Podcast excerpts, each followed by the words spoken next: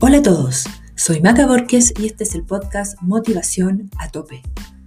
Bienvenidos a Motivación a Tope, un espacio para compartir, aprender y motivarnos a llevar una vida activa a través de diferentes disciplinas deportivas. Específicamente les traspasaré mis experiencias a través de muchos años realizando lo que más me gusta hacer hoy día, correr en la ciudad y en la montaña. En el capítulo anterior les conté mi historia de cómo empecé en el mundo del running y las experiencias buenas y malas que me ayudaron a crecer como corredora. También les conté todo lo bueno que traerá a su vida no solo correr, sino que practicar cualquier tipo de deporte.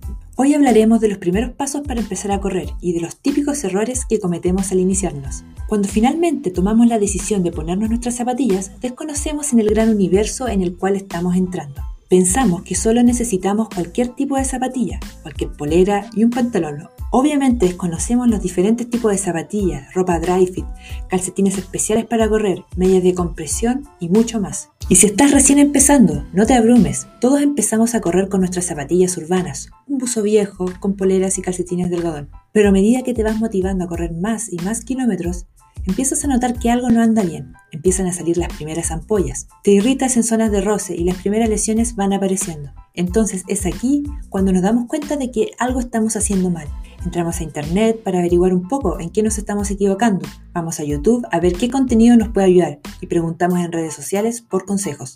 Son muy pocas las personas que cuando empezaron a correr fueron por asesoría con un entrenador. La mayor parte se vuelve un autodidacta y es ahí donde a veces residen nuestros mayores errores. Aquí y ahora les contaré los 10 principales errores más comunes que cometemos cuando empezamos a correr.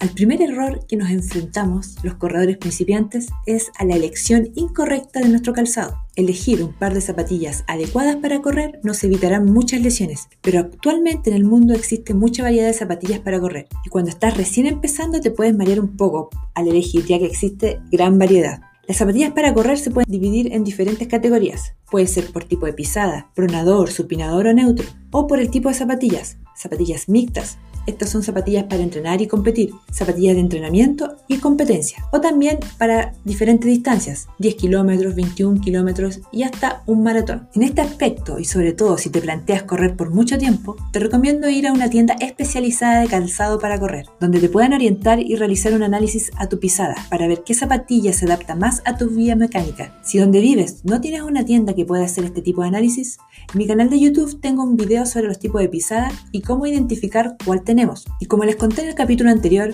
mis primeras zapatillas para correr fueron mi gran primer error como corredor amateur. Unas zapatillas livianas, de velocidad, con casi nada de amortiguación y para un corredor con técnica. O sea, en esa oportunidad mi elección fue pésima y solo me guié por la zapatilla de moda, la cual muchas veces no se adapta a todas las personas. El segundo error que cometemos los corredores principiantes es algo que viene por consecuencia de ser principiantes y, amateurs. Es correr con una mala técnica. No tener una buena técnica de carrera también nos puede llevar a tener muchas lesiones, realizando zancadas muy amplias y mal apoyo de los pies al caer al suelo. En este sentido, lo que indican los expertos es realizar una zancada corta pero a buen ritmo, y con esto seremos más eficientes en el uso de nuestra energía. Además, nuestros brazos no deben ir rígidos ni tampoco balanceándose a todo dar. En sí, lo que recomiendan los expertos es que nuestros brazos nos acompañen en, en nuestro trote de forma relajada y en 90 grados. También está el famoso taloneo, que veces es tan mal visto por los expertos, pero cuando estamos recién empezando y aprendiendo de nuestra biomecánica, lo más probable es que vamos a caer primero con el talón al correr. Hoy en día hay muchos modelos de zapatillas que su mayor amortiguación viene en el talón para ayudar a los corredores con estas características. Lo ideal sería no talonear y asesorarse con un entrenador para ayudarte a mejorar la técnica de carrera, que al final nos ayudará a ser más eficientes y a no lesionarnos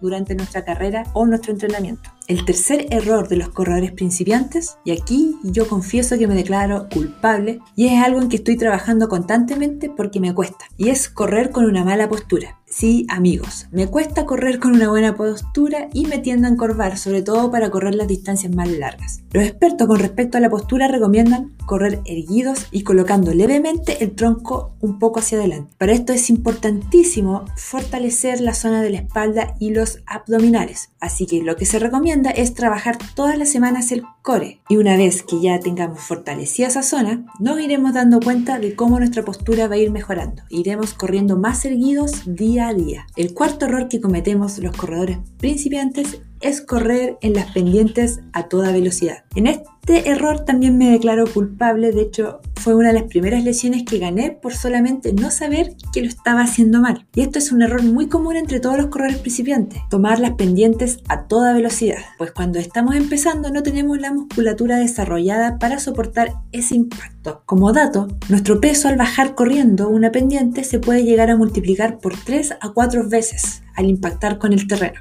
Ojo ahí, a tomarse las pendientes con calma, sobre todo si eres un corredor principiante que no ha trabajado la fuerza de las piernas o que simplemente no tienes fuerzas en las piernas aún desarrolladas. El quinto error, y este también es muy común, es querer resultados en poco tiempo. Empezamos a correr y nos entusiasmamos, queremos más y más kilómetros y no le damos descanso a nuestro cuerpo. Creemos que si no corremos un día vamos a perder todo lo que avanzamos. Pero les cuento algo, el descanso también es parte del entrenamiento, sobre todo para poder asimilar lo que hemos realizado y así poder mejorar. Puedes hacer un descanso pasivo, relajarte viendo Netflix, leyendo un libro o disfrutando de la familia y amigos. O un descanso activo, ya que no todo puede ser correr. Correr lo puedes combinar con una salida en bicicleta, caminar por un sendero, practicar yoga, nadar o cualquier otra actividad deportiva que no genere impacto en nuestras articulaciones, sobre todo en las rodillas. Si quieres saber más del descanso activo, en mi canal de YouTube también tengo un video especial sobre este tema. Otro tema importante también es fijarnos un objetivo a corto o largo plazo y tratar de llevar un plan de entrenamiento con un profesional.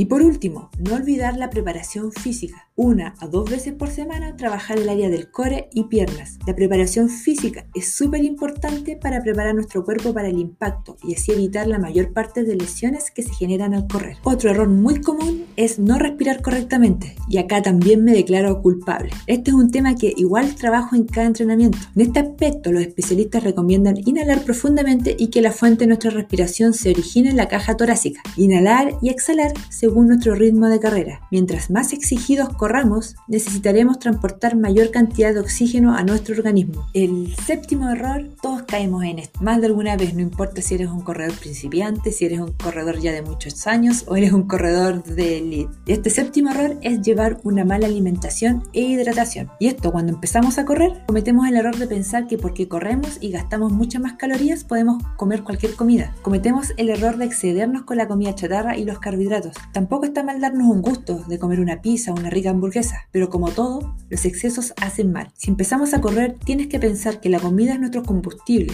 y que al comer frecuentemente golosinas y comida rápida, lo único que hacemos es proporcionarle a nuestro cuerpo un mal combustible. Nos demoraremos mucho más en recuperarnos y no obtendremos los nutrientes necesarios para generar y regenerar la musculatura. Te coloco la analogía del combustible preguntándote, si le colocarías a tu auto gasolina de mala calidad que comprometiera los principales componentes, creo que la respuesta sería negativa y lo mismo es para nuestro cuerpo. El agua, la hidratación, otro tema súper importantísimo. Dicen que recomiendan beber 2 litros diarios, pero si vas a correr 2 litros es muy poco. En mi caso, mi nutricionista me indica tomar más de 3 litros diarios por parte baja. Esto puede variar por cada persona, así que también te sugiero asistir a un nutricionista deportivo, sobre todo si tu objetivo es bajar de peso corriendo y cuidar tu alimentación para recuperarte más rápido de tus entrenamientos. El octavo error de los corredores principiantes es no realizar un calentamiento ni estiramientos al inicio y al terminar de correr. Calentar debe ser sagrado y realizar ejercicios de movilidad estática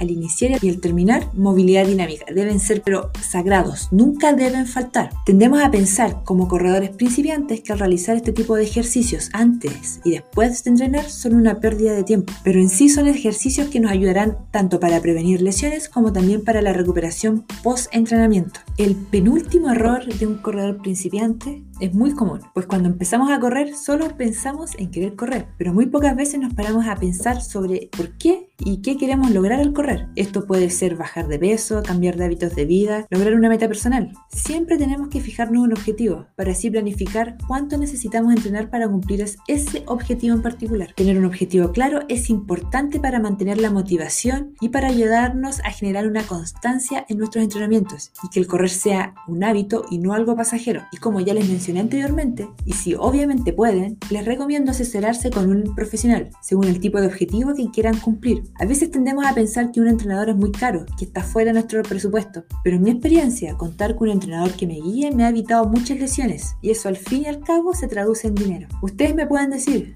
Maca, en Internet existen muchos planes de entrenamiento que son gratuitos y apps que ofrecen planes igual. Y es aquí cuando les respondo a todos ustedes que esos planes son estándares y no adaptados para cada persona. Lo que le puede funcionar a Juanito, a María, a Pedrito, a Jorge, no le va a funcionar a todos. No te puede funcionar a ti. ¿Por qué? Porque todos somos distintos. Cada persona es diferente, tiene distintos aspectos. Lo que entrega un entrenador es un plan personalizado según tus características como corredor. Y el último error de un corredor principiante, este sí que todos empezamos con esto. Elegimos indumentaria incorrecta. Usamos calcetines y ropa de algodón que nos generan irritaciones y generan ampollas también. Aquí mi recomendación es adquirir en el caso de calcetines medias especiales para correr, que sean transpirables, ajustadas al pie y con refuerzo en las zonas de roce, dedos y talón. Esto ayudará a evitar las famosas ampollas. En el caso de las poleras que tengan tecnología dry fit o secado rápido, esto ayudará a evitar irritaciones en las zonas de roces, sobre todo en las axilas y brazos. Para la parte inferior,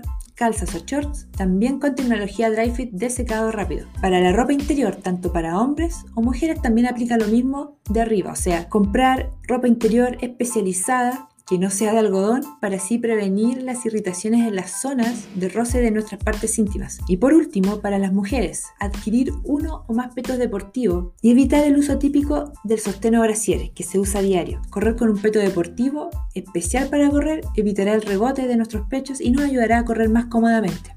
Esto amigos y amigas han sido los 10 errores más comunes de corredores principiantes. Y es verdad que correr es simple, que no se necesita mucho más para hacerlo. Solo se necesitan las ganas y un par de zapatillas para empezar en este bello camino. Zapatillas, motivación es todo lo que necesitas. Pero también es verdad que a medida que avanzamos más y más en este camino, vamos aprendiendo nuestros errores, ganamos experiencia y vamos conociendo cada vez más hasta dónde podemos llevar nuestro cuerpo. Por eso en este capítulo de los primeros pasos, es importante conocer los errores típicos, ya que si tú que estás escuchando recién estás empezando a correr, no cometas estos errores. Y si cometiste más de alguno, no importa. Lo importante es aprender y evolucionar junto a nuestras equivocaciones. Bueno, amigas y amigos, esto ha sido Motivación a Tope en su segundo capítulo. Los invito a seguirme en mis redes sociales y a suscribirse a mi canal de YouTube. Saludos y nos encontramos en un próximo capítulo. Adiós.